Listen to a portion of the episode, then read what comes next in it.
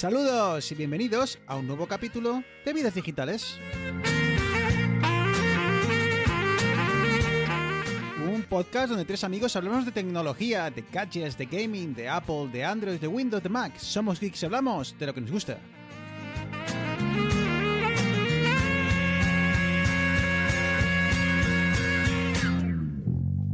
No te bajas Muy buenas, bienvenidos al capítulo 83. ven conmigo. Ya estamos de vuelta y bueno, eh, estoy aquí fingiendo que todo está bien, que tengo mucha energía, pero hoy estoy reventado, chicos. Muy buenas, Arturo. Buenas, pues yo también debería estar reventado, pero pff, no sé, Ah. hemos, hemos- iba a decir que eh, ha estado malo hasta el perro, pero al revés. El perro era el único que no ha estado malo en casa, ha sido una semana horrible, pero bueno, ya he conseguido descansar y estoy a topísimo. Sí, ¿eh? No sé si se utiliza esa palabra Eneas, todavía. tú, a topísimo. ¿qué tal tu semana? Pues llevo dos días durmiendo casi 11 horas, así que estoy como un pincel. Madre de Dios, 11 Pero horas. esto no, pero esto, esto es para Acumula, esto es acumula. para llenar el saco para luego, para luego perderlo por camino.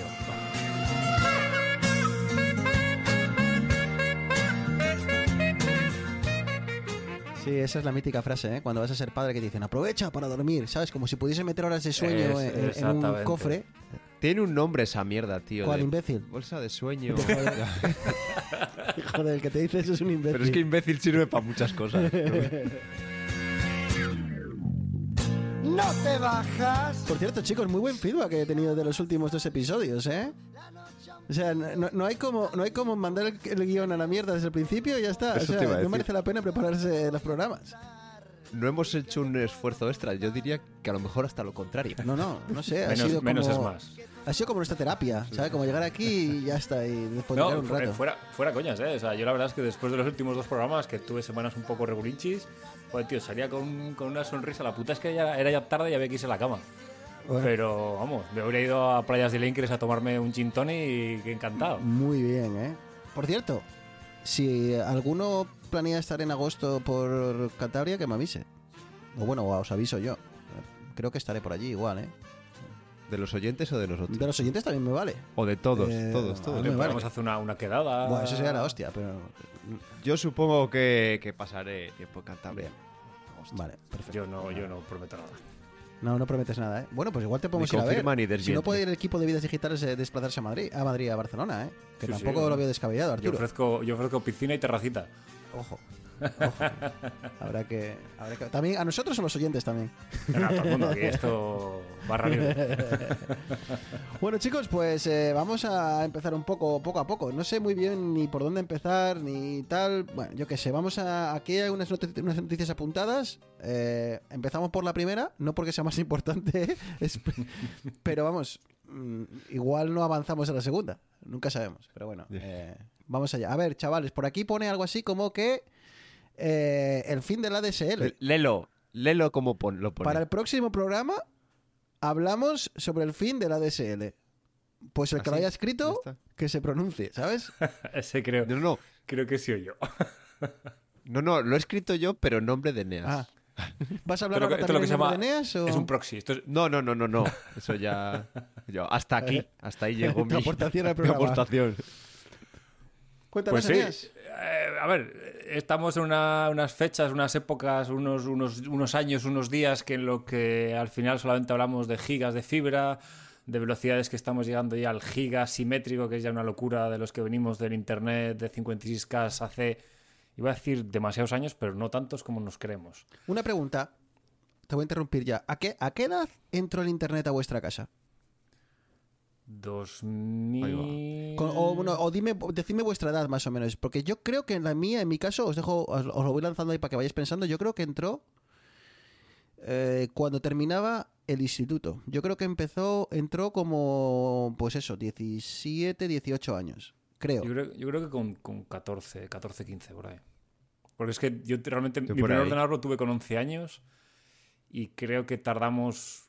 Bueno, es más, al principio teníamos, o sea, el internet que teníamos, no sé si esto ya es un putín, teníamos bonos de minutos. Nosotros comprábamos de Wanadu, que era la, la compañía con la que nosotros estuvimos en casa al principio, y eran bonos de minutos al mes, que tenías, no sé, 60 minutos al mes, que era, que, claro, 60 minutos que ibas a hacer con internet. Y me acuerdo que los días más felices que yo tenía era cuando llegaba el fin de mes me decía mi madre, ¿no? Que nos quedan todavía media hora que no hemos gastado, pues venga, barra libre. Aprovecha. Aprovecha, entra a la tierra. Eh, Ostras, Exactamente. yo es que ¿No te acuerdas, Arturo? no soy capaz de, de deciros de deciros cuándo. O sea, yo que sé que tenía un modem de... Primero era de, de 56K. Ah, no, pero en mi casa ya entró la DSL, ¿eh? Es que me acuerdo per- y luego ya perfectamente. y luego ya nos pusieron uno de creo que era de 128 otro de 512k y, Y luego ya, y luego ya entró el DSL. mega. Yo tenía. Yo llegué a tener ADSL de un mega. Cuando, cuando Yo no me acuerdo cuál- qué velocidad tenía que la DSL. Lo que sí recuerdo, a ver, a mi nivel. Bueno, que iba a decir de aquella época, pero también a mi nivel actual. Básicamente la única diferencia que yo, para mí, en mi cabeza entendía cuando llegó la DSL es que no te obligaba, no, o sea, no bloqueaba la línea telefónica, ¿no? Porque en aquellas. Tenía los- sí. llamaban Claro. Tenía Pero- los filtros estos que había que poner en los teléfonos para que no se colase el ruido y demás. y- Es que yo me acuerdo perfectamente, chicos, de esa caja, tío, que mandó Telefónica. O sea, tú te dabas de alta y Telefónica te mandaba una caja a casa en la que venía el router y tal. eh, lo recibías y entonces al cabo de unos días venía el técnico a tu casa y, bueno, pues eh, procedía a la instalación, ¿no? O sea, ese, ese día lo tengo como un día histórico en, en- en mi vida, tío. Es un milestone porque hasta entonces bajaba al locutorio, tío, a, a utilizar el ordenador y tal. Compraba bonos, pues lo equivalente a tú y a Eneas, pero... Y, pero también pienso, y esto lo hablo mucho con mi madre, tío. Digo, menos mal. Menos mal que entró tarde, tan tarde en internet en mi casa, tío. Porque yo, al nivel teenager imbécil que era, pero tonto el culo, tío. Hostia, si encima me pones internet, yo no sé qué hubiese sido de mí. Así que hasta me alegro de que, hubiese, de que haya entrado tan tarde en mi vida en internet, tío. a ver lo que pasa es que para como iba a esas Sí, a, a esas no. velocidades porque yo me acuerdo que al principio yo hice una página y es que yo te puedo decir que 12 o 13 años tenía que eh, fui y me casqué una página web y mis padres se quedaron ¿Con Frontpage? "Pero este chaval no no no no con HTML A- a huevo. Eso es para para para, para parguelas Arturo con 15 No, no, años ya tiene un manual de, de HTML que, que claro, que mi padre se cagó en mí porque imprimí no sé cuantísimas páginas del manual aquel y ahí me puse y me saqué una web. Yo creo, hablando de, de construcción de páginas web, creo que recientemente he tirado al cubo un vídeo, un vídeo, perdón, un vídeo, un libro, tío, de Dream, Dreamweaver, Dreamweaver creo que se llamaba, que era Sí. Dreamweaver MX, creo que era, que era un, pues eso, un software de creación de páginas web, que en su día, pues bueno, claro que era, eso, es- eso era un coñazo hacer, o sea, hacer páginas web con aquello. Luego ya descubrí Llegaron los CMS tipo Joomla y WordPress más tarde y demás, y aquello ya fue una revolución que me explotó la cabeza. O sea, aquello era una especie de CMS local, Exacto. por así decirlo. Pe- Pero mucho más. Claro, pero mm, eh, pues muchos años antes de, de ahora de un WordPress o de algo de eso, para el que haya utilizado algo de ese estilo, pero muchísimo, como me dice Bruno, O sea, complicadísimo. de cambiar hecho, yo color, lo llegué a color, utilizar. tío. Es que ya solo los colores, tío, era una, una auténtica locura, tío. Era- eh, tenías que ser básicamente un diseñador para saber que aquí esto iba bien con esto. Esto era una mierda, tío. Pero bueno, Yo lo estuve probando y luego, de hecho, por eso me puse con HTML y luego, luego hice alguna página web más y las en HTML porque los programas esos me resultaban eh, horrorosos, la verdad. bueno. Y todo esto solo porque Eneas ha pronunciado la palabra DSL. Eh, Si es que Pues no eso, dejáis, un no día dejáis entró la DSL en nuestra tres vida. minutos seguidos, cabrones. ADSL entró en nuestra vida y nos cambió la vida, yo creo que para por suerte. Porque claro, imaginaros que hubiésemos nacido 20 años más para atrás. Y el ADSL entra, entra por, tu, por tu puerta con, no sabes con, qué hacer, con la no edad sabes. actual que tenemos ahora. No, ya estás, ya estás. Es como el TikTok ahora. Estoy perdido estas cosas que hacen ahora, yo estoy perdidísimo. Ya, ya. Yo, sie- yo siempre he dicho que nosotros hemos tenido la suerte de que hemos sido la última generación de lo analógico, la primera, la primera generación de lo digital.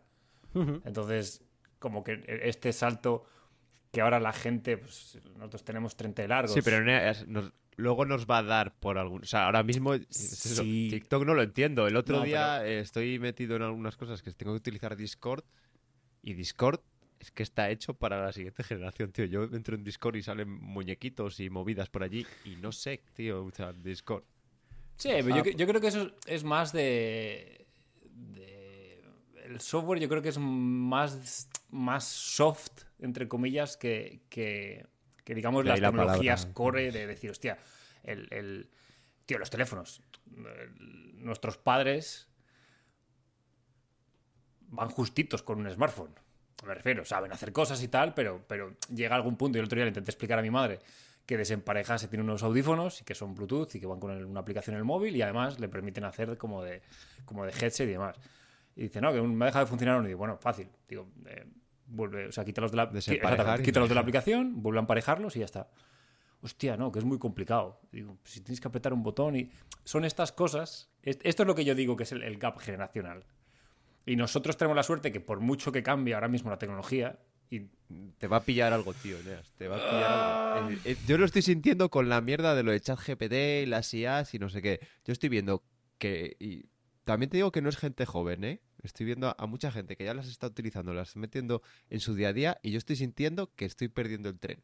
Porque si me pongo a intentarlo, a intentar meterlo en mi flujo de trabajo, me está costando como mucho. Y no sé si es porque soy mayor o porque leches es. Eh, creo que también eh, es importante que cuando entró la tecnología a casa vía DSL por un tubo gordo que entró ahí, que aquello fue una- bueno, nos volvimos locos todos, tuvimos el tiempo para dedicarle la, el, valga la redundancia, el tiempo necesario para coger carrerilla, ¿no? Entonces ahora eh, tenemos ese, bueno, pues esa mochila que nos permite que cada vez que sale una cosa nueva, con un poco de esfuerzo, eh, puedes volver otra vez a subirte un poco a la ola y, y mantenerte, ¿no?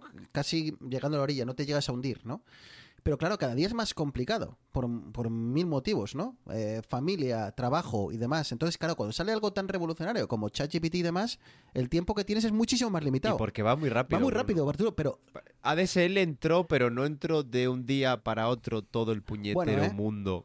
Estaba usando una conexión de la leche. pero tenías el o sea, tiempo, yo, Arturo. tú tienes a tus amigos, tus amigos, ¿cuánto tiempo tardaron desde que el primer y, y- de tu pandilla o de tus 10 amigos más cercanos, cuánto tiempo pasó desde que el primero se pudo conectar al Messenger y chatear fluidamente hasta que se conectó? el- Ya, ya, que sí.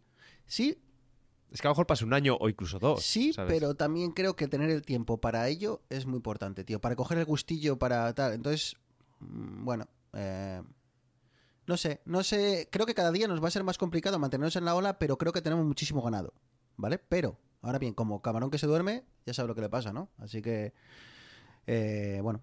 Eneas, Eneas. Así que lo que no sabemos todavía qué le pasa es a, a la eso, ADSL. no sabemos a la DSL qué le ha pasado. Así que cuéntanoslo. Bueno, el ADSL, por ponernos en contexto, llegó a España en el 99. Era cuando se podía contratar el ADSL a un precio de 9.300 pesetas al mes. Hostia, Ojito, ¿eh? no era tan caro, ¿eh? 10 10.000 pesetas al... 10, o sea, a ver, a ver. Bueno, vale, bien. Que no, caigamos en la trampa del euro que nos, que nos hicieron que todo iba... No, no, o sea, 10.000 pesetas era una pasta. Bueno, cierto es porque es prácticamente lo que vale ahora. Eh, a bueno, a mí en Canadá es prácticamente Claro. lo que me vale ahora. Al, no, obviamente no al cambio y tal, extrapolado, pero bueno, si hago el cambio directo euro-dólar, ¿no? Eh, además, pues eso, 60, 70 dólares al mes, ¿no? Entonces sí, entiendo que sea caro. Pero joder, era la Sí, sí, sí, hostia, tío. Pero claro, es que en el 99, Sí. 10.000 pelas era la hostia. Claro. Claro. Es que era mucho. Pero claro, tenías 256K simétricos y bueno, era para, para, para de lo que veníamos de los routers de router, o sea, los modems, perdón, de 56 que ibas a ver par trenzado, es era un salto bastante heavy. Bueno, de ahí pasamos de 256K a 512, luego ya entró, eh, ya entramos en el territorio del, del mega, 2 megas, ADSL, ADSL2 Plus. Digamos que la tecnología de ADSL la han ido exprimiendo hasta yo creo que, el- que lo máximo que han debido llegar a ADSL son 50 megas, 30, entre 30 y 50 megas puede ser A la ver si te velocidad enteras, máxima que que son daban. 20 megas. Sí, hombre, pero eso era publicidad. de- 50 no me quiere sonar, ¿eh? yo creo que 50 ya eran fibras. No, yo creo que. Vete- y- y, escucha, una pregunta tonta. El cable coaxial que en, en- en Santander vino a través de Santander de cable y demás, ¿eso tiene que ver algo con el. Tiene, No, es una eso cosa es- intermedia es porque sí que última- vino velocidad. No, esa es la última etapa de fibra. Cuando tienes fibra óptica, lo que hacían era, cuando te lo subían a casa, en vez de subirte fibra, que era más caro, lo que hacían era abajo tenían la central en la que llegaba el- la troncal de fibra y de ahí partían en coaxial, que para distancias cortas daba un ancho de banda bastante más grande que, que el par trenzado normal. Pues creo que te voy a decir, Eneas, que eh, había conexiones hasta de 100 megas, porque creo que Audrey aguantó con el ADSL porque Mm. tenían ofertas súper... Y llegaron, no llegaron a ofrecer 100 megas, porque claro, lo que hacían era que todo el mundo tenía fibra, quedaba muy poca gente con ADSL, y claro, eh, como ya no tenías que dividir entre la gente, yo creo que llegaron a ofrecer. En teoría, aquí pone, y estoy leyendo que el ADSL tiene un tope de 30 megas, pero luego estaba el ADSL Plus, Plus. que igual este te daba algo más. Pero sí que es cierto que es lo que, lo que bien que comentas. A mí me pasaba, por ejemplo, en casa, cuando vivía, cuando vivía con, con mi madre, que los días que había partido o algo así, que cuando veíamos partido por internet, era imposible. O sea, los días que había partido que se tenía que ver por internet, ya podías rezar que el, que el internet iba, pero a pedales. Claro, una de las cosas que trajo la fibra es que estaba mm, más dimensionado, tenía mucha más capacidad de respuesta ante congestión. Sí, que por un tubito fino te entra toda la necesidad de internet de un, de un bloque de 25 plantas. O sea, no sé, que no hace Es, falta es curioso que habláis de la, de la fibra como de un pasado muy lejano. Y aquí en Canadá yo tengo fibra que me llega hasta el router, ¿vale? Pero eh, hay pocas compañías que lo ofrecen, ¿eh? Eh, de momento muchas... Pero es que en, en Norteamérica era, era más el, el cable. Tío, aquí hay mucho cable que llega... Lo de la, eh, por la televisión por cable, que además también tenía internet. Era como, es como un bundle, ¿no? sí, que te dan exacto, todo. Sí, es muy habitual el, bundle de internet. Pero el cable es el, el cable que dicen. El cable. Es- Eh, ¿Que es entiendo que sí. Entiendo que sí, pero Sí, es que no me sí, quiero sí, meter sí. en camisa de once varas. Sí, sí, sí, no, es, es como Ono. Ono Exacto, en Santander sí, lo que que- decía. que Ono, Ono te llegaba a casa, el cable coaxial, lo metías en la en el, en el modem router. Eso, exacto, a eso me refería antes. Santander de cable pasó a ser ONO y de ONO pasó a ser a la Vodafone. Que igual Vodafone tampoco existe. ¿Ahora qué se llama? ¿One o algo así? ¿O sigue siendo Vodafone? ¿Existe Vodafone? No, yo creo que aquí sigue. En. España Ah, sigue siendo pues. Vodafone. Y en Bruno, allí no hay porque en, en Dublín me contaba mi hermano que había mucho radio. Porque claro, como son urbanizaciones y urbanizaciones, no es como, claro, meter en España, tú metes la fibra hasta un edificio y das a 40 o 50 abonados servicio. Pero claro, allí cada uno es una vivienda unifamiliar. Y había muchos enlaces radio y demás que ahora me imagino que hayan ido cambiando por fibra, Aquí- pero Aquí No es sé, que... no sé cuándo se mudó la última vez, pero yo creo que no hará más de 10 dependerá años. mucho de la, de la O zona. sea, la fibra ya estaba en Dependerá mucho España. de la zona, sobre todo en zonas rurales y demás, donde hay que llevar un cable para dar internet a, a 10 personas. Claro, que, y es lo que dices. Sobre todo aquí se ve mucho, y llama mucho la atención, eh, el cableado va, es aéreo, tío, para casi todo, ¿sabes? La, la electricidad va por postes. Y entonces mi internet llega por un poste, y del poste, eh, digo, vale, eh, llamé a la empresa de, de- de internet y tiró un cable por encima de mi jardín. Hay un cable que llega y está entra hasta mi casa. ¿Sabes? Entras por una. Taladran en, en el lateral de la casa y por aquí te entra. Y como contrates otra compañía porque hacen una oferta y el tío sea un poco panoli, pues dos cables que tienes por encima de. ¿Sabes?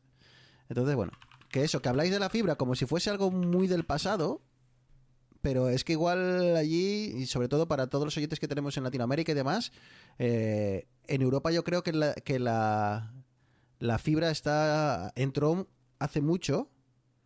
Mira qué café se está tomando. O no, ¿esto es un café o es una, o es una aspirina? ¿Qué te- Un gelocatil. Es antibiótico. Pero te he dicho que está, es que hemos está estado mal. así y tal, y digo, este se está, toma- está sonando la cuchara. Pues ya está, pues dejarme revuelve, revolverlo vamos a- bien. vamos a ya ver cómo está, va a sonar.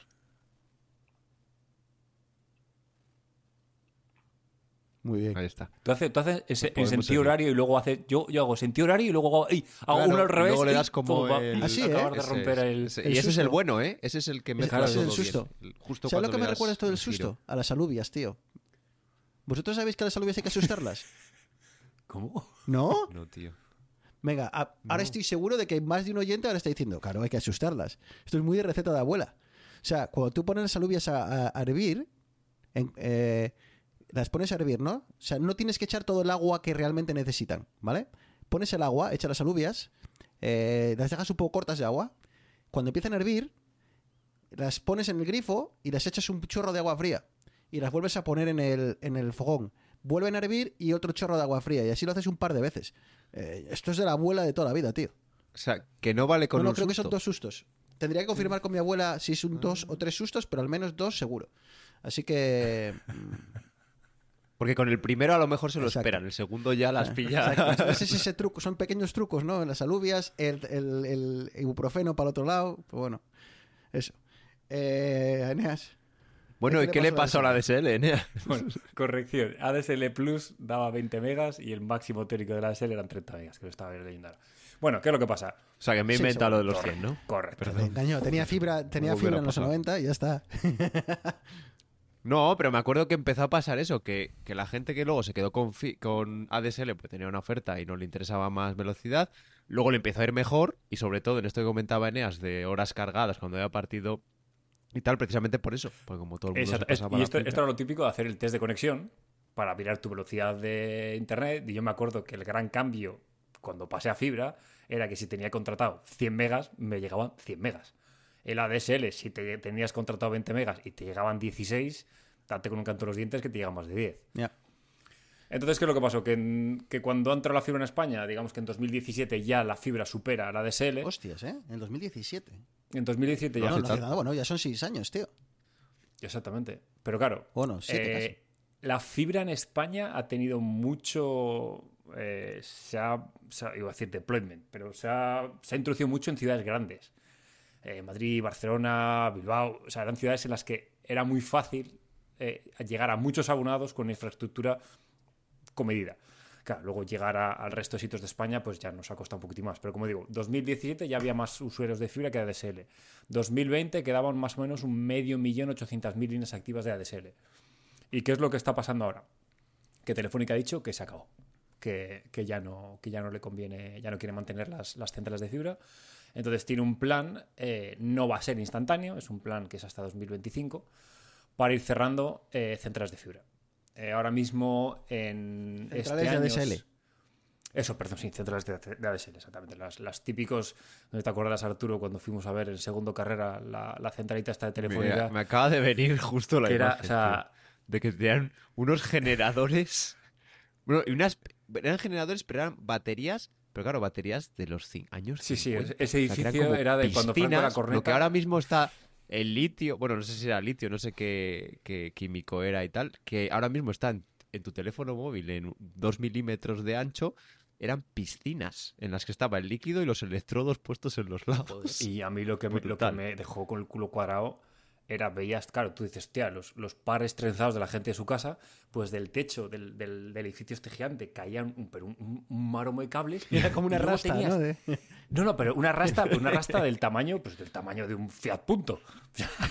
Y luego, y bajaban, tío, Sí, sí. cablecitos, y había paredes y paredes y paredes enteras de, de pares trenzados ahí. y- o sea, locurón. Claro, que todo esto ahora con, con, con las centralitas digitales, estos son unos y ceros, esto es un ordenador corriendo 24-7 y ya está. No hay que hacer. Bueno, total, que, nos vamos por las ramas. Que ya se acaba, que estas centrales son muy grandes, son muy viejas y ya hay fibra hasta en la caseta del perro. Así que Telefónica empieza con su plan para cerrar todas las centrales de ADSL. En 2023 va a cerrar a finales de año unas 600, o hasta finales de año va a haber unas 600. 2024 va a cerrar unas 1400, 1500. Y para finales de 2025 ya está todo finiquitado. En teoría, las últimas dos centrales se cierran el 10 de marzo de 2026. ¿Y esto a quién afecta principalmente, Eneas? Entiendo que las grandes Bueno. ciudades sean las menos afectadas porque entiendo que el volumen de fibra sea mucho mayor. Correcto. Y incluso, e incluso, perdón, eh, el mover, el cambiar un usuario de ADSL a fibra porque, bueno, pues es una persona que no ha cambiado el plan desde hace años, entiendo que sea simplemente tirar un cable. Eh, es que, a ver, aquí hay un problema. para la, digo, para las grandes ciudades. Ahora el problema... No, pero, en- no, pero ta- ahí también hay un problema, porque el, el problema de las instalaciones de fibra es que cuando tú en un edificio, si tú vives en una casa pequeña, no hay problema. Eh, cuando, cuando haces la instalación de fibra ya está. El problema, por ejemplo, en un edificio, pongamos cuatro o cinco plantas con cinco, cinco vecinos por planta.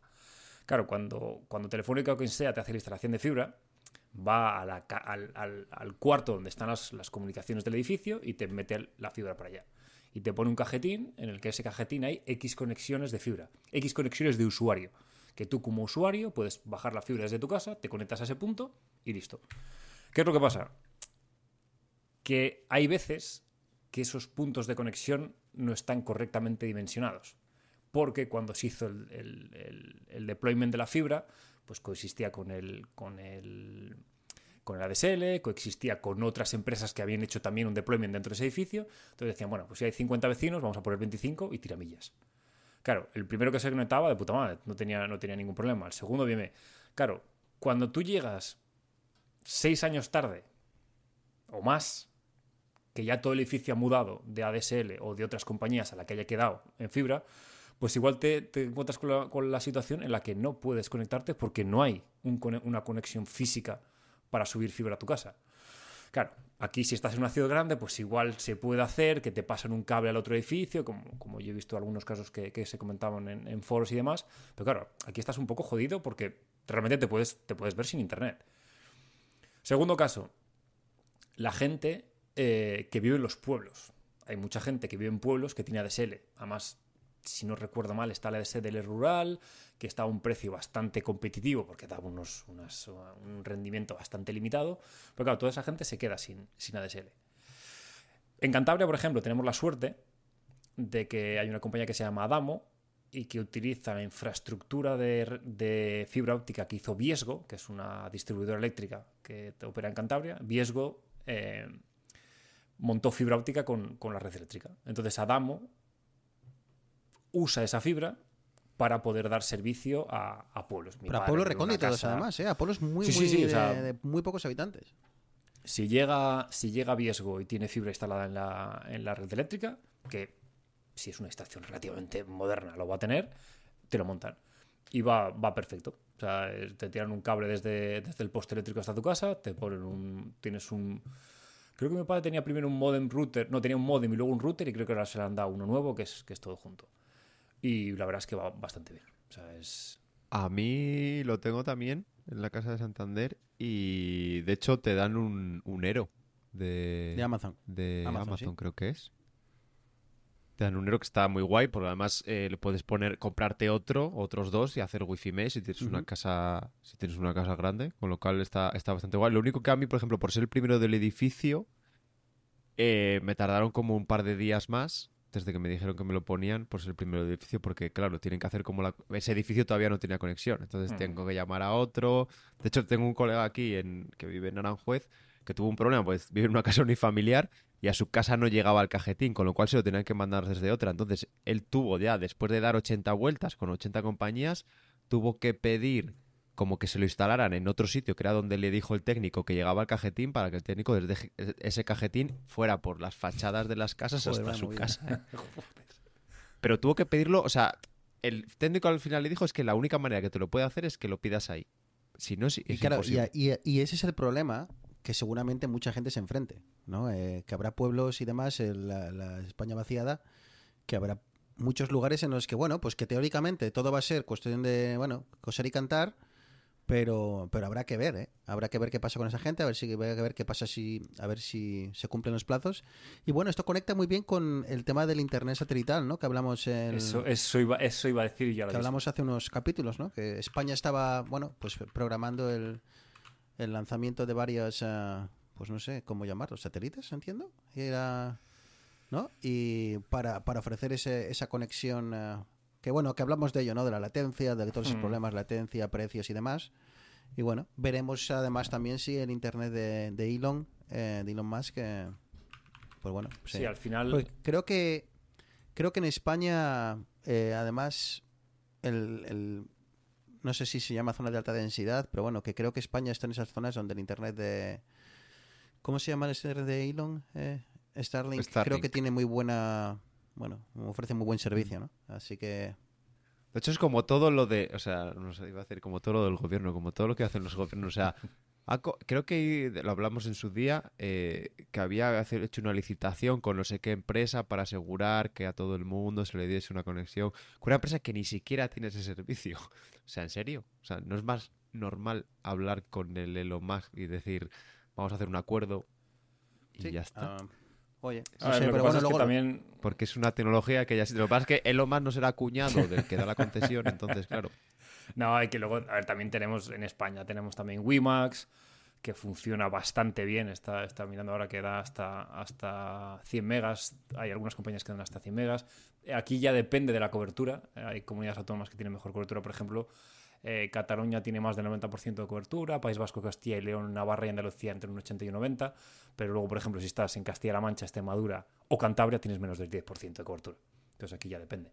También tenemos radioenlaces, eh, internet satelital. O sea, al final las opciones están ahí, pero claro, el ADSL era muy sencillo porque simplemente sacabas tu roseta del teléfono, la conectabas al cacharro al ADSL y punto. Entonces, bueno, bueno, veremos a ver cómo, cómo avanza. Eh, vosotros no creo que os veáis afectados, ya tenéis fibra, pero seguramente que algún familiar os diga, me ha llegado esta carta que dice que no sé qué del internet. Sí, sí, cuando empiecen a pagarlo empezarán los dramas. te lo Eh, digo pero yo. no te recibiste una carta, no sé, es que a mí todas las cartas que me llegan de eso las tiro, porque no sé lo que dicen y tal. Pero fíjate que incluso la DSL tenía limitaciones. Mi padre, mi padre vive en, en un pueblo relativamente grande, son mil y pico, mil y pico habitantes. Relativamente grande, ¿eh? Mil habitantes, tú. A ver, para los estándares de Cantabria estamos, Estamos estamos en mitad de, de, de tabla. invierno. En verano igual se... Sí, en verano igual son 4.500, 5.000, dispara. pero bueno. Y cuando, cuando quiso poner a DSL en casa hace. hace. Pues igual te estoy hablando de hace 8 años, 9 años. Le dijeron que ya no, que ya no quedaba hueco. Que la, la- la centralita del pueblo que ya estaba llena y que no se podía, no, no se podía conectar más. Y no, le- y no le puse una DSL. Pero ahora, eso no es... No, no va por ley esto ya. No, no, no es internet universal en España o algo así. Me suena a mí. o Es una de esas promesas que nunca se hicieron. Sí, en teoría, en teoría sí, pero si la, si la centralita no tiene hueco para más, Eso, el, el o loophole sea, estás jodido. de, de la ley. Bueno, pues eh, prepararos que llegarán los dramas cuando, cuando apaguen el, el wifi. Eh, Arturo, ¿querías decir algo? Y os llamarán a vosotros. Que, no, no, que os llamarán a vosotros. Pues si estáis escuchando este este podcast, seguramente que sean los de la familia a la Seguramente que llaman. los en oyentes son los que reciben la llamada. Exacto. Salvo, salvo, salvo nuestro amigo Audriozola que dirá, me cago en la mar que se me ha, ca- se me ha cortado el internet. Tenía aquí 100 megas y bueno, salvo los 6 de partido y tal. Eh, chicos, una, una pregunta que llevo. Apunté aquí. Saltamos, ¿eh? De, cambiamos de, de tercio. A que sonaría ahora clarines y timbales. La- Eh, exactamente, las trompetas, que salga, salga el caballo Exacto. para sacar el otro al remolque. Eh, el tamaño de los teléfonos, tío. El otro día estaba en un evento de empresa y se han río de mí, tío. Me dicen, ¿pero qué teléfono es ese? ¿Pero que es de niño pequeño? Joder. Eh, no sé, un iPhone, es un iPhone 12, ¿no? Es el, me imagino que es el tamaño de, del iPhone, igual que el 14, ¿no? El iPhone 14 y el 12 tienen el mismo tamaño. Entonces mi pregunta Sí, es, sí, sí. eh, ¿la gente solo compra el, el, el iPhone, eh, bueno, pues el grande, ¿no? El iPhone Pro Max o el, el el Pro Max? Max. Es que el otro día he estado viendo, no sé, no te digo, no sé qué ranking, si solo era de iPhone, si solo era de todos los teléfonos, y es que el, el iPhone más vendido normalmente de cada año es el Pro Max. No sé, chico. Pero de verdad, ¿vosotros os parece... no, o sea, ¿valoráis la próxima compra? O Arturo, no sé. Bueno, igual- igual- ah, O sea, bueno, perdón, perdón, que me, me he flipado. Se ve, el, creo que el más vendido es el, el do- en este caso en tu- el, el 12 o el 14, ¿vale? Pero el segundo más vendido no es el Pro, que es lo que uno pensaría, Max. sino que es el claro, Pro que vas, pues ya vas con todo. Eh, ¿Vosotros echáis en falta el, este, el, el tamaño de extra de... O sea, las pulgadas extra o... Es que, o sea, es que no sé si es cosa mía o es que me sorprendió que dije, pues, dijo, pues normal, ¿no? No sé. eh. Yo es que creo que no, o sea, a mí el iPhone que me gusta, o bueno, las pulgadas que me gustan son las del iPhone. En mi caso yo tengo el Pro, pero bueno, el- el- me daría igual el 14 que el 14 Pro que tienen la misma. Pero es que yo con los dispositivos, de hecho, siempre he, he vivido con un iPad normal pensando que a lo mejor me vendría bien un mini, ¿sabes? Es que no sé, no sé muy bien dónde, dónde poner la línea, porque sí que es verdad que cuando voy a ver algo durante tiempo, vídeos y tal, sí que me cojo el iPad. O sea, el iPhone para consumir contenido lo uso bastante poco. Pero sí que es verdad que a lo mejor si tienes uno muy chiquitillo, es un coñazo, yo que sé, leer WhatsApps. O si tienes un Pro Max, pues estás hasta las narices. A mí el problema es escribir, encima. tío. Es fallo muchísimo con el teclado. Eh, es la única pega que le veo al que muchas veces eh, pulso donde no es. Pero memoria muscular. Pero eso es cosa que me estoy haciendo mayor o, o- No, no, no, eso me pasa a mí, yo, yo- pero eso pasa con cualquier cosa. Yo tengo en casa el, el teclado mecánico, en el curro tengo el MX Keys y me cuesta, o sea, las dos primeras horas de curro me cuesta, o sea, doy al, al Dell cuando quiero dar y no sé, es, es, eso es cosa de memoria muscular. Pues por eso me compro yo el teclado de. eh, ¿Cómo se llama? Para, para utilizar el, el portátil eh, cerrado. Me compro un teclado de Apple. Porque me gusta tener el mismo teclado en el portátil que el que estoy utilizando. Es que parece una gusta, chorrada, pero es que. a mí el, tengo que decir que el MX, eh, tanto el teclado como el este, es la eh, hostia. vamos, estoy feliz con El este. MX Keys es de lo, de lo mejor, sí, no, el, el- Sí, el pero porque lo utilizas mucho como portátil luego? No, ¿O lo no pero en el trabajo tengo el, 90% el Apple? Keyboard, el, el externo, el normal, que, que tiene el teclado. Y no lo notas mucho. A mí es que cuando tenía que cambiar de No, pero teclado... yo te digo que igual sí, es que igual son... A ver, entre el MX Key y el de Apple son bastante parecidos, ¿eh? Eh, Sí, en cuanto al layout y demás rollo, son muy sí. parecidos, pero, pero sí es cierto que si saltar, si tuviese que saltar a un Logitech de 20 pavos, igual me explota la cabeza. ¿Sabes? Claro, porque yo porque, bueno, pues no sé, pero si llegas a una empresa nueva y tal y te dicen, toma, 20 este teclado que esté muy bueno. El, el Logitech MX320 o algo así, que vale 30 pavos el teclado, el, el set de teclado más ratón, que ese que te produce un esguince, esguince de muñeca. Pues ese es el, ese es el Welcome ¿Sabes? Pack. Te dan el portátil nuevo con el ratón con ese de ratón cinco que es enano, el- tío. el- Que es que parece de viaje, ¿sabes? Y que luego al cabo de mucho uso empieza a brillar entero, tío. Es como una superficie pulida entero todo el, Ah, todo el plástico. Qué asco, tío. Esa ruedecilla con mugre ahí.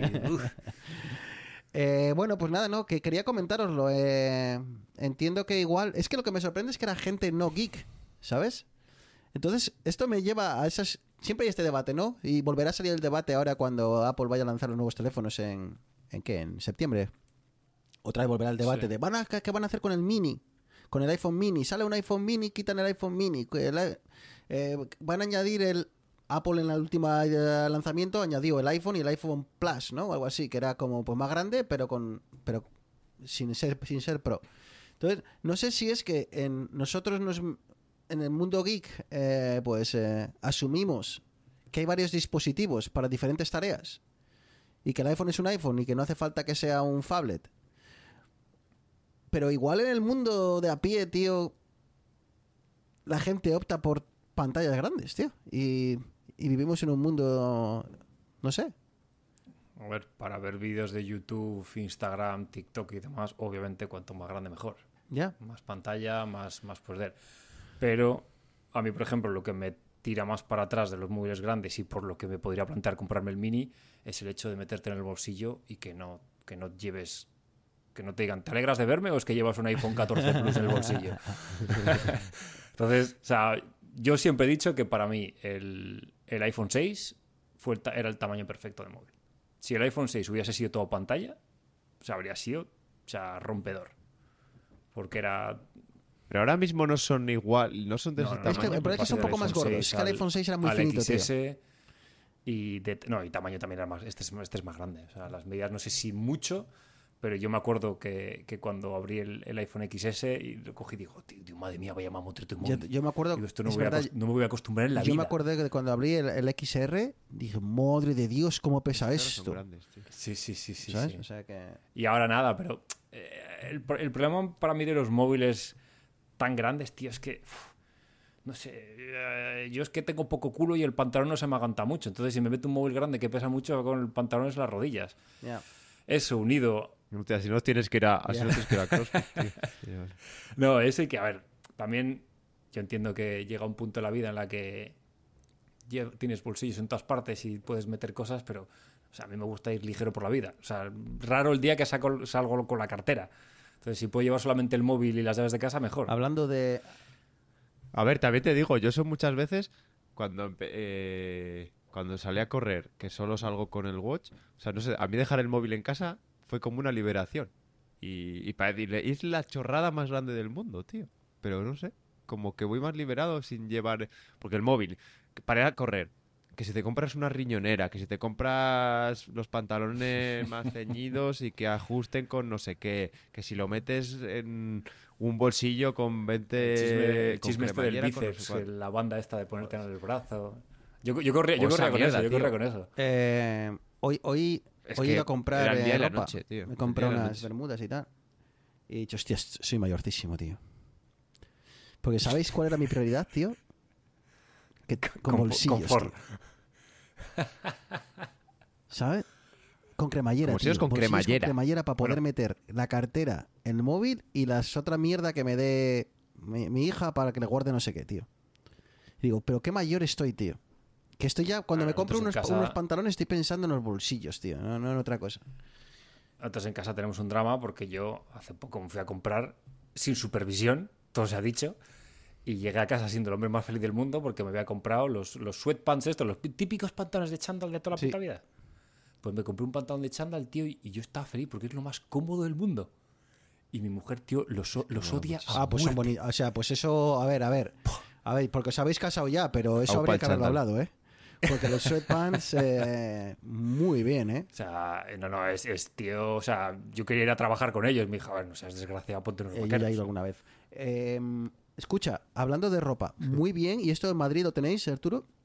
No sé, en Barcelona, Uniqlo, tío. Sí, sí, tenemos. muy, muy bien, tío. Esa, esa es, que, es que me gusta demasiado. Esa, no es barata, no es cara. Sí, eso te iba a decir, que no, es, es, es como un es un término, término medio. O sea, medio, no es nunca una está de H&M. oferta, al menos aquí. Exactamente. Es una marca china, si no me equivoco. Pero la calidad de las camisetas, tío, todo lo coge. Está, ¿China o está- japonesa? japonesa? Yo creo que es No sé si es japonesa o china. Eh, y ale, venga aquí. eh, este ignorante que confunde China con Japón. Sí, sí, no. Oficial central es Yamaguchi, prefectura de Yamaguchi, Japón. Japón. Esto Eh, me encanta, Está fundado tío. por, La cal- por Tadashi Yanai. La calidad que tiene las camisetas, tío, tiene un algodón que son un gramaje brutal.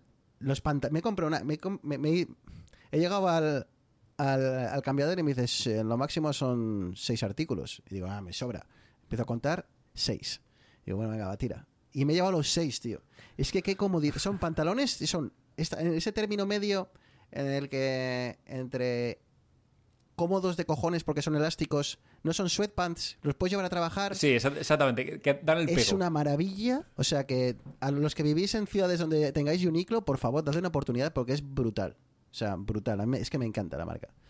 Así que además no tienen logos grandes, no tienen... Es una maravilla. Ahí. Así que ahí dejo mi recomendación. Yo creo que va a ser la mejor recomendación que, que haga hoy. Eh, en WhatsApp, tío.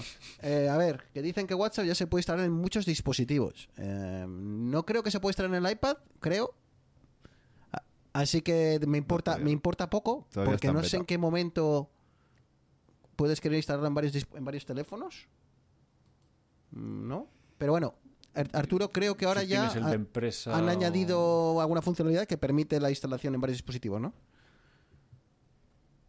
Sí, la cosa es, de hecho yo estoy utilizando en Mac, eh, estoy utilizando ya la beta de lo que será este, este funcionamiento, ¿vale? Porque antes una, una de dos, o te metías desde el navegador directamente o la aplicación que había en los stores, que yo creo que también está para Windows y para Mac, es un- una visión de la web y una visión de la web que simplemente digamos que le está pidiendo eh, las cosas eh, a tu teléfono. Bueno, creo que, que ya se puede utilizar sin tu teléfono encendido porque hace una especie de caché en la nube y tal, pero no era una aplicación en sí, ¿vale? Era como un, como un visor.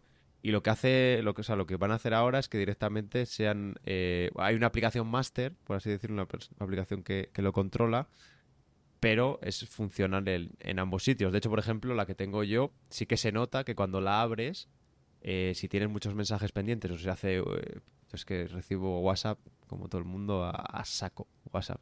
Entonces, si la abro y ha pasado un día o dos que no le he abierto, pues se ve cómo está indexando todos los mensajes desde la última vez que la abriste hasta ahora. Y si queréis entro en materia, os explico, os cuento un poco por qué, ¿vale? Y luego también si queréis podemos mirar, porque hay cosas que debido a esta- estas restricciones no se pueden hacer, ¿vale? Eh, WhatsApp, no sé si desde siempre o desde hace unos años, utiliza eh, el protocolo Signal, no al 100%, pero muchas cosas del protocolo Signal, para cifrar las conversaciones punto a punto, ¿vale? Es decir, entonces, eh, digamos que yo tengo, son claves asimétricas, bueno, tienen, lo voy a simplificar mucho, ¿vale? Son claves asimétricas con la cual yo tengo una clave, encripto el mensaje y te lo paso a ti y a ti ya te he compartido mi clave pública, que no es la misma con la que yo cifro, para que tú no puedas cifrar cosas y decir que soy yo, sino es otra, ¿vale? Que es como funcionan las páginas web.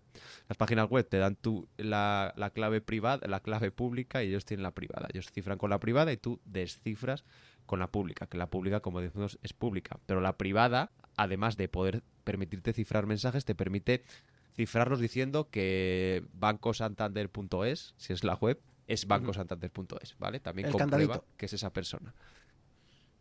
Eso es. Entonces, eh, con este cifrado, pues bueno, pues tiene más lógica por encima, pero claro, lo que hace es que el servidor no tenga ni puñetera idea. El, ser- el servidor de WhatsApp, digamos, es como una especie de proxy o de caché, ¿vale? Que tiene el mensaje hasta que me lo entrega a mí, cifrado además, y no tiene la llave, él no tiene ni, puñe- ni pajolera idea de cómo descifrar ese mensaje, y cuando Bruno me manda un WhatsApp, llega a mi teléfono, ¿vale? Y yo tengo la clavecita para descifrar los mensajes de Bruno y ya, ya lo descifro. Y entonces el servidor de WhatsApp dice, ya se lo he entregado a Arturo, lo borro.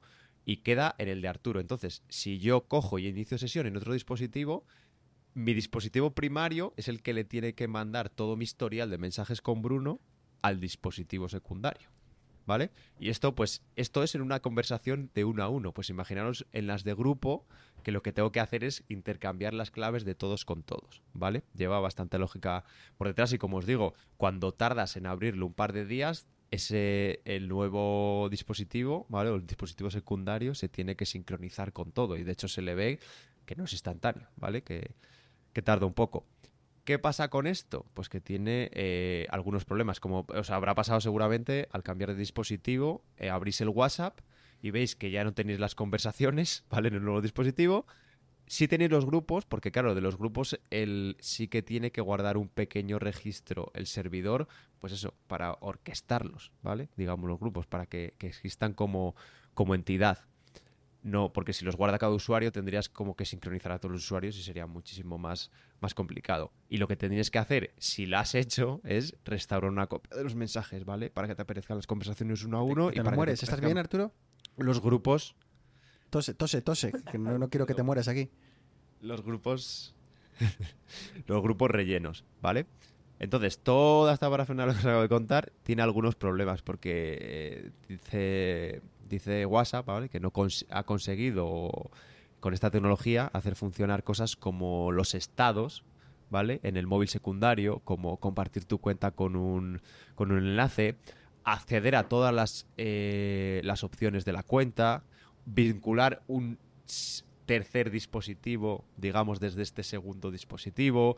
Eh, toda la parte está de avatares, que no sé si la habéis usado. Yo creo que me hice uno y no sé si lo tengo o, lo borré, ¿vale? Pues eso tampoco se puede. No se puede compartir tu ubicación eh, en tiempo real, ¿vale? Porque todo esto, esto va cifrado y luego tampoco es posible compartir mensajes de difusión.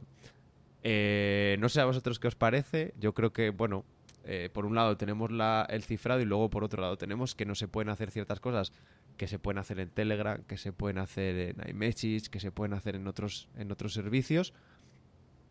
Pero bueno, nos sacrificamos, digamos, un poco de privacidad por el. Claro, porque el, bueno, el hecho, Sacrificamos un poco de hecho de que funcionalidad sea por la privacidad. de punto a punto absolutamente todo, que no- entiendo que complica todo mucho más, ¿no? Porque Telegram, por ejemplo, no encripta todas las conversaciones, a menos que tú se lo digas. Claro.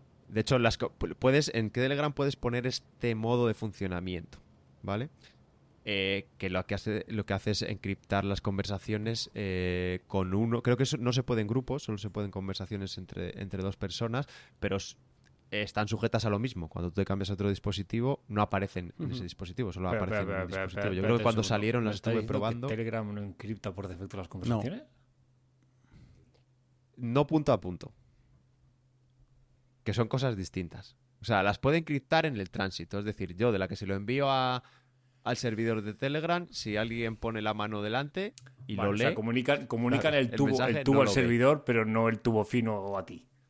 el tubo al servidor- no, incluso el mensaje por dentro puede ir cifrado y se puede guardar en el servidor cifrado, ¿vale? Pero probablemente en el servidor tengan claves maestras, pues todo esto Ya, que pasó con, con iCloud. Pero, y ahí ya lo voy a dejar enunciado el tema porque se me escapa, en la última actualización o en la penúltima actualización de iOS, Apple ya permite eh, cifrar todo lo de iCloud. Ni puñetera de cómo funciona. Pero sí que sé que no hay manera de resolverlo 100% privada, sino que siempre hay algunas claves que se guardan en algún sitio que podría ser accesible en su día por, por alguien. De hecho, se guarda en un sitio que tiene que ser accesible por tu móvil, ¿vale? Es decir, que si pierdes la llave la cagaste, ¿vale? Que es lo que te avisa Apple cuando activas como este mecanismo de seguridad. Te dice, vale, yo te voy a cifrar, no me acuerdo, Todo. iCloud, Mm. las notas y algunos Mm. servicios que no estaban cifrados punto a punto, pero bajo tu responsabilidad. Si palmas la clave y no tienes un y no tienes su, la clave maestra creo que te dan y no tienes un dispositivo eh, vinculado y tal con el que puedas eh, autenticarte, olvídate de esas conversaciones. Bueno, pues eh, ventajas e inconvenientes, ¿no? Eh, ya te digo, a mí el hecho de que todavía iPad no tenga la aplicación me hace, hace que todo esto no tenga mucho sentido. Bueno, sí es verdad que con el te- que tenerlo en el ordenador es un, es un paso, ¿no? Eh, y si esto, bueno, eh, mejora ese, bueno, pues el, el día a día, ¿no? Con ese, ese dispositivo secundario, pues bueno, mejor, ¿no? Pero ya te digo, el hecho de que sea entre teléfonos, mm, bueno, a no sé que tengas un teléfono de empresa y un teléfono personal y, y, bueno, quieras utilizar eh, pues eh, WhatsApp en ambos, lo cual no tiene mucho sentido. Eh, pues bueno, veremos eh, veremos a ver qué uso tiene. Ahora que precisamente es que esto estaba en el, en el guion del año del, del año pasado, no, del episodio pasado. Ha habido, ¿os acordáis de que ha habido varios instituciones, gobiernos que han prohibido TikTok en dispositivos gubernamentales? Pero porque las condiciones de servicio de TikTok. Pero, pero es que yo, Flipas. es que yo, mi pregunta Básicamente es, le- les das permiso a acceder a todos los datos de localización del teléfono, de carrier, de datos. O sea, pero es que mi, mi pregunta es, Claro, es que no sé si está bien que cuando tú estés viendo TikTok, TikTok vaya guardando tu localización de dónde estás. ¿sabes? Ya, Para un pero- pero político. escucha. Es que no. ¿la gente instala TikTok en el teléfono de empresa? A mí es la parte, a mí es, la- Joder. a mí es el primer paso que me revienta, que, que no entiendo. O sea, para, mí, A ver, para mí para- no, a ver, no es, Bruno. no es necesario decirle a un trabajador de un gobierno que el teléfono de empresa no es para instalar TikTok, pero ni instalar Vale, todos TikTok hemos, ni el todos WhatsApp. hemos visto. Todos hemos visto la foto, creo que era Celia Villalobos jugando al Candy Crush Sí, en el Congreso de los Diputados. sí, Estamos hablando, estamos hablando de una política de primer nivel de España que tiene un cargo público que lleva en política más años que la orilla al mar y tenía el Candy Crush instalado. Revilla le di el interview en, en el, en, el, en el Parlamento de Cantabria. pero no, Revilla tiene un teléfono de los eh, viejos, eh, de estos de los de Concha. Bueno, pero bueno, que, pero no sé, quiero decir que yo pensaba que o daba o asumía que cuando Eh, la- Primer fallo. Pero tú cuando, cuando, te, cuando te dan un teléfono de empresa no, no firmas, sobre todo en las empresas grandes, no firmas que el uso de ese teléfono es para uso confidencial, igual que un ordenador, ¿no? Yo en un ordenador de empresa eh, doy por hecho de que la Ah, gente no va, no tiene aplicaciones personales instaladas, pero es que igual yo vivo en un mundo... No, yo creo que no. Yo no recuerdo haber firmado nada en mi Nada, empresa. ¿no? No sé. Creo que no. Ver, yo tengo algún compañero que, el, que básicamente el, el portátil de la empresa es su portátil principal. Bueno, Que me parece que esto ya lo hemos discutido nosotros muchas veces, que es, que es algo que es muy peligroso, porque puede pasar lo que puede pasar, pero... eh, no sé. no- sí, puede pasar yo- que el yo- día, que el yo- día de mañana estoy diga, Exactamente. eh, hoy borramos todos los ordenadores, la carpeta no sé qué, porque queremos que solo se... hay, haya esto". hay un fallo de seguridad en Windows, tenemos que hacer una, una instalación desde cero y a tomar Claro, por culo. vamos a hacer un deployment y solo el- se, queda la carpeta de mis documentos. Todo lo que no esté fuera de la carpeta de mis documentos se borra. Porque como ya hemos dicho muchas veces, para guardar cualquier documento tiene que guardarse en, en, Exactamente. en OneDrive. En OneDrive o, el servidor que Y te tengas quedas sin la sí, sí. declaración de la renta que has hecho en... que la has guardado en, en el, en el desktop. No sé. Que no, no sé, es que hilado porque me he acordado de que la había visto y... eh, No, sí, pero el, el problema también de estas cosas, yo creo que esto principalmente son los yankees, ¿no? Los que, los que andan con estas cosas. Detrás de TikTok está China. Y ya pasó con Huawei, ya ha habido cosas un poco A raras. ver, es, es que entonces- es lo que dice Neas. Es mucho poliqui- po- poliquiteo, iba a decir, politiqueo. Pero a ver, Y hay esa guerra fría entre Estados Unidos y, y China y, y, bueno, pues es porque es TikTok, porque es que no, no les importa que tengan Facebook. exactamente. ¿sabes? Que estamos igual. Sí, o, o en vez de utilizar eh, infraestructura de Huawei, utilizan de Cisco. Y me, me ha puesto el huevo derecho y la mitad del izquierdo a que Cisco también tiene instaladas puertas traseras o alguna historia para que el gobierno de Estados Unidos sepa, yo qué sé. Esto te iba a decir, pero... Que, la tiene lo- tiene llave, la sí. llave lo tienen, sí, los... eh. Los vaqueros. Entonces, A ver, es que eso, y si queréis, mira, podemos meternos ya que nos estamos cepillando el guion y hablando, saliéndonos todo el rato del tema. No sé si hemos hablado alguna vez de qué, pe- qué pensáis, me gustaría saber qué pensáis vosotros de esto del, del cifrado, hablando del cifrado punto a punto, de que no se puede descifrar nada. Quiero decir, po- ponemos el ejemplo que yo creo que es el canónico y, y sigue todavía en debate del aquel iPhone Sí, de. San Bernardino. El de los era, dos. ¿no? sí. Del que, claro, dijo Apple, yo ahora mismo, que ya no, que como lo que hemos comentado hace un rato, ya tampoco puede, eh, darte los datos de un usuario que tenga guardados en su backup de la nube. Eso ya está cifrado. Apple ya no podría dar absolutamente nada, incluso aunque lo tuviera en la nube. Pero ya desde hace muchos años, lo que pasa en tu iPhone se queda en tu iPhone, ¿vale? Y no es simplemente que Apple, oye, no, no te quiero desbloquear el iPhone. Apple dice, y con razón, es que no puedo desbloquear el iPhone. O sea, un iPhone que está bloqueado o con tu jeta o con tu dedo o con tu clave, si no tengo una de esas tres cosas, es imposible de desbloquear. Y ahora os pregunto yo, Eneas y Bruno, ¿opináis que esto está bien o que por seguridad habría que pensar en alguna cosa? Yo Pues creo que- que si das, si abres la mano a que, a que por seguridad, o sea, si, abre- si abres una puerta trasera, por si acaso, es muy difícil canalizar lo que pasa por esa puerta trasera, ¿no? Eh, es muy fácil decir, la abrimos solo para casos excepcionales, pero luego tienes que definir caso excepcional, ¿no? Entonces, eh, ese es el, el problema que veo. Y cuando abres una puerta trasera, entiendo que mm, si la llave la tienen los buenos, eh, genial, pero tienen la llave los buenos hasta que dejan de tenerla, ¿no? Eh, y luego te, das cuenta 10 años después de que, de que hay un day one de esos, un day zero, eh, un bug de esos que lleva entrando ahí el gobierno de Israel desde hace... ¿Sabes? A ver, es como todo, ¿no? Es... en un mundo ideal, pues sí, que cuando los malos hagan cosas feas, pues que entren y les vean el móvil, ¿no? Pero es muy difícil marcar esa, esa delgada línea, creo. Eh, no sé. Sí, además, a ver, claro, esto no pasaba hace años, tío, porque hace años que eh, para que te pinchasen el teléfono tenía que haber una orden judicial para que te pusiesen escuchas en el teléfono. Con una orden judicial podía entrar a tu casa y leerte las cartas, lo que sea. Ahora, ahora con la tecnología, con, con todo está en servidores, todo está en dispositivos. Esto es, Yo estoy contigo, Bruno, eh, que, que eh, la teoría está muy bien, decir, hostia, un terrorista, quiero ver lo que ha escrito o dónde ha estado tal, pero claro, ¿dónde, dónde marcas la línea y quién tiene el acceso a esas cosas?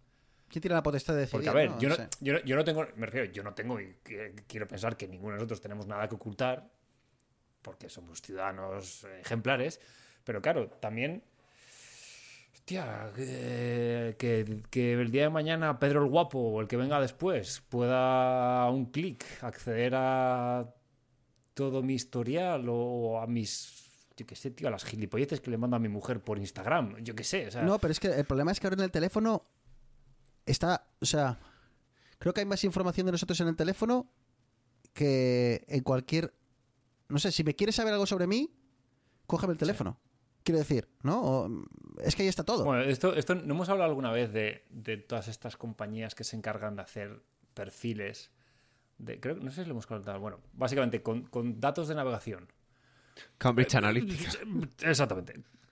Por cierto, estuve viendo el documental en Netflix. Y me eh, mucho, ¿eh? bueno, luego te digo, luego hablamos de, de series, acuérdate de películas, luego, luego hablamos. Sigue, Neas, perdón. No, simplemente eso, que con, con datos de navegación, que ahí ya pueden sacar, pero un- una, una cantidad de información absurda. Más luego le, le sumas eh, datos de localización, más... es que, Más conversaciones. o sea, es que es brutal. Eneas, te voy a contar una cosa. Hace ya muchos años que Google dejó de, de leer emails porque dijo, con los metadatos me vale. Con saber a quién le mandas cosas, me Sí, vale. sí. Y Facebook, y esto que estamos hablando de WhatsApp, ¿vale? Fe- dices, joder, ¿y por qué? Perdón por el joder.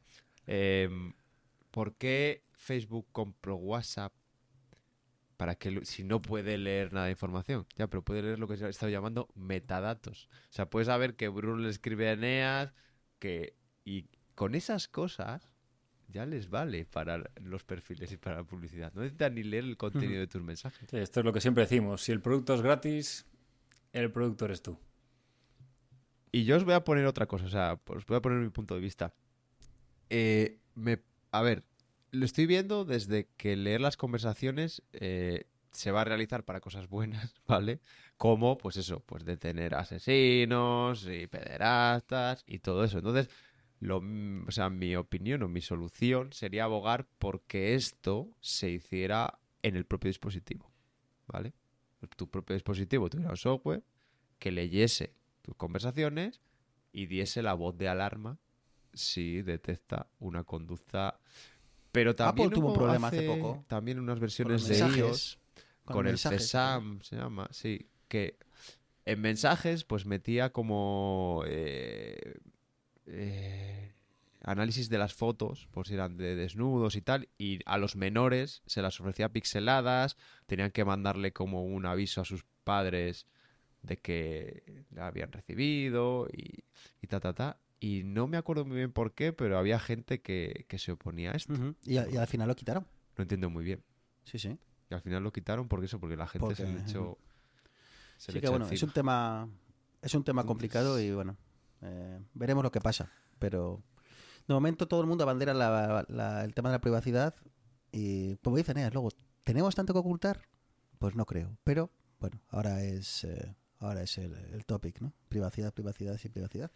Y Google incluso lo está lo está abrazando eh, cada vez más, o sea que bueno, veremos veremos dónde acabamos. on a warm summer's evening on a train bound for nowhere. Met up with a gambler. We were both too tired to sleep, so we took turns of staring out the window at the darkness till boredom overtook us.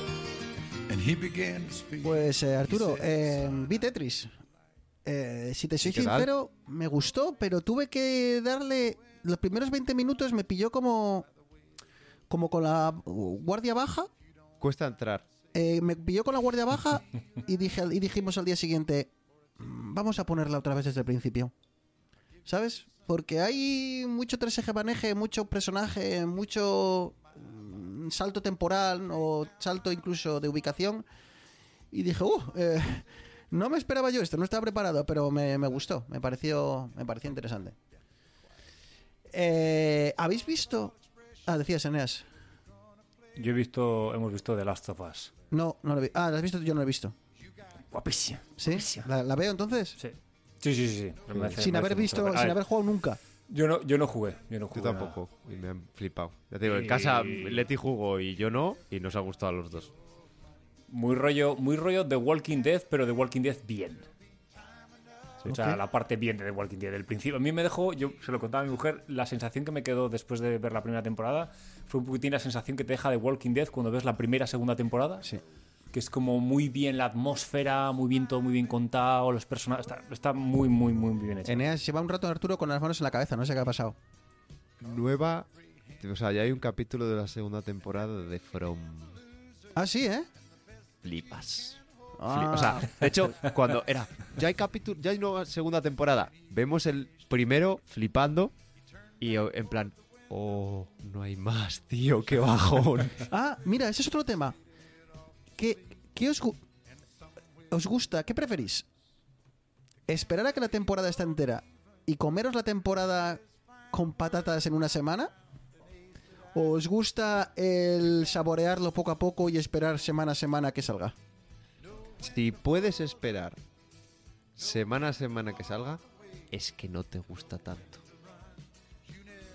¿Eneas? Yo soy.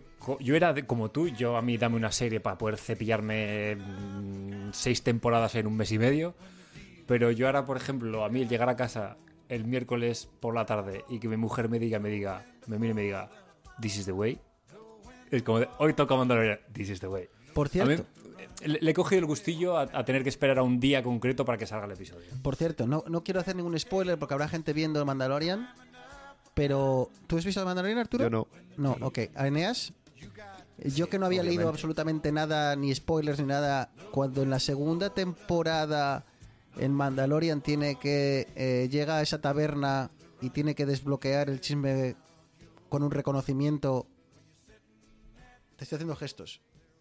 Sí. Y de repente y ves una Ah, cosa vale. que pensabas que Pero nunca ibas a ver. Ah, vale, Hasta lo vale. sé. Me, me dije, dije "¡Uah!", Casi chillo.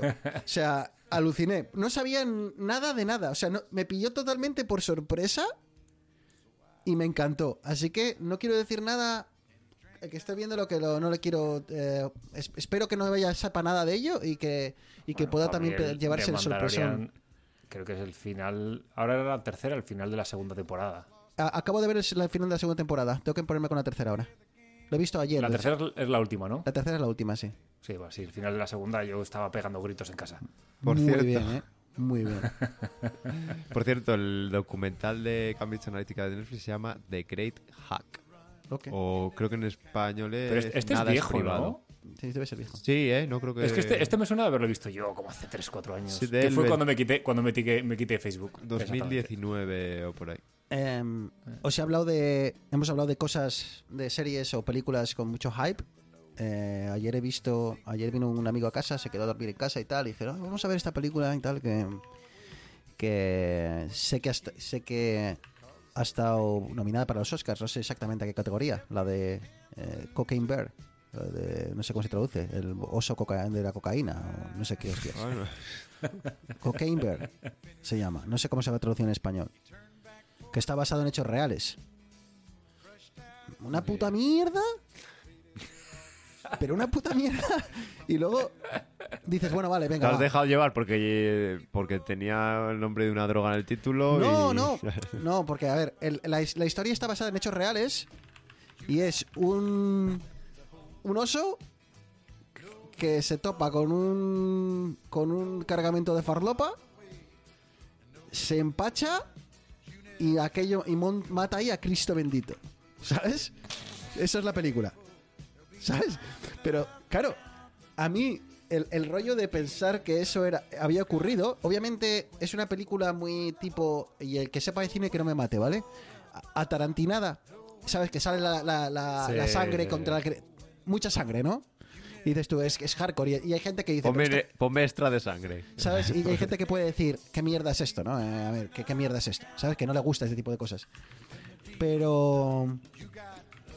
Que luego, luego le di a, a- Estaba intentando defenderla. Aquí, o sea, éramos tres viéndola. Y estaba intentando como defenderla. Bueno, tío, pues está basada en un hecho real. han- Sí, la han exagerado mucho, mucha sangre y tal. Pero hombre, que está basada en hechos reales. Algo habrá... Hostia, tío, que luego me pongo a leer en, en qué es lo que había pasado realmente. Y lo real, lo que ocurrió realmente es un oso se encuentra con un, con un cargamento de farlopa que tienen desde un avión, se lo come y se muere. Esa es la historia real. Basado ¿Sabes? en hechos reales. Basada ojo. en hechos reales. O sea, la- lo único real que había era un oso. Lo único que se basaba en hechos reales, un oso y el cargamento de farlopa. Lo demás era todo inventado. Y digo, hombre, no me jodas. Así que, bueno, no sé. Eh, ¿Qué opinan los oyentes? Si han visto la película y les mola, que me lo digan. Porque, a ver, buena será. Estaba nominada para los Oscars, pero yo me llevé un bajón de la eh, grande. Así que, bueno, ahí, ahí dejo mi crítica cinematográfica. Arturo, ¿tenías cara de querer decir algo? No, no, no, ¿No? Yo sigo flipando, y lo he dicho 80 veces, con Ted Lasso, tío. O sea, Tengo que verla, todavía no. es que me flipa. Yo me vi la tío. primera temporada. La adoptarías. Me Muy- muy pone, buen rollo. o sea, todos los, creo que sale los miércoles. Me da un buen rollo, tío. Y es, Pero es todavía no ha de acabado. miércoles que ha sido una semana horrible. Están con una temporada y dicen que es la última. Eh, llevaba, y además los capítulos son bastante, son creo que de una hora todos esta temporada. Y eso, había tenido una semana súper dura y tal, y dije, pero me da igual, o sea, y me debería haber ido para la cama, y dije, no, quiero verte del lazo, que es mi momento, y me fui para la cama, tío, con una sonrisa, sabiendo que había sido un día de mierda, y me esperaba otro día de mierda, pero... Bueno, es una. Es especial, esa serie es especial. Da igual que sea de fútbol, que sea de lo que sea, tío. Es, es muy especial, pero bueno. Bueno, chicos, pues eh, hemos sobrepasado la hora, hora y diez minutos. Así que yo creo que por respeto a nuestros oyentes, ¿eh? Em, toca, toca bajar la persiana y, nada, y despedirnos hasta. vamos a ver si intentamos 15 días, 3 semanas, así. Intenté el otro día editar el episodio, tío, con, con la nueva beta de Adobe Podcast, tío. Mm, No sé qué han querido hacer, tío. Una fustaña. Eh, no, sé, no sé exactamente qué es lo que han querido hacer, eh, pero no me ha molado nada. Así que lo tuve que hacer a mano. eh, y bueno. No sé si decirlo porque os doy pie a que os metáis conmigo. Ha, ha venido, hay unos colegas que no habían visto la casa. Hemos bajado aquí al sótano y han dicho, pero ¿puedes hacer videollamadas y conferencias y los podcasts con tanto eco? sí. Si hay, alguien, si hay alguien que se encarga de reducir el eco, sí, por supuesto. Lo puedes hacer, no sé, incluso en el baño, si quieres, ¿no? Pero, pero bueno, eh, a ver, tampoco este programa no creo que llegue un día a los eh, premios Ondas por la producción. ¿eh? Por eso que- no estamos en Podium Podcast. Por el Exacto. puto eco de Arturo. tío. Un abrazo, Arturo. Un abrazo, chicos. Un abrazo, Neas. Un abrazo, chao, chao. Y a los oyentes, como siempre, pues nada, un abrazo muy fuerte. Podéis encontrarnos en eh, Mastodon. También podéis encontrarnos en Twitter, pero en Mastodon cada vez mola más, cada vez eh, interaccionamos más con la pequeña comunidad que tenemos ahí. Así que nada, haceros un- una cuenta y pasaros por por nuestra cuenta de Mastodon. Tenéis el enlace en las notas del programa, así que hacéis clic ahí y vais directos a, a nuestra cuenta. Y lo dicho, un abrazo muy fuerte y nos vemos dentro de 15 días. Chao, chao.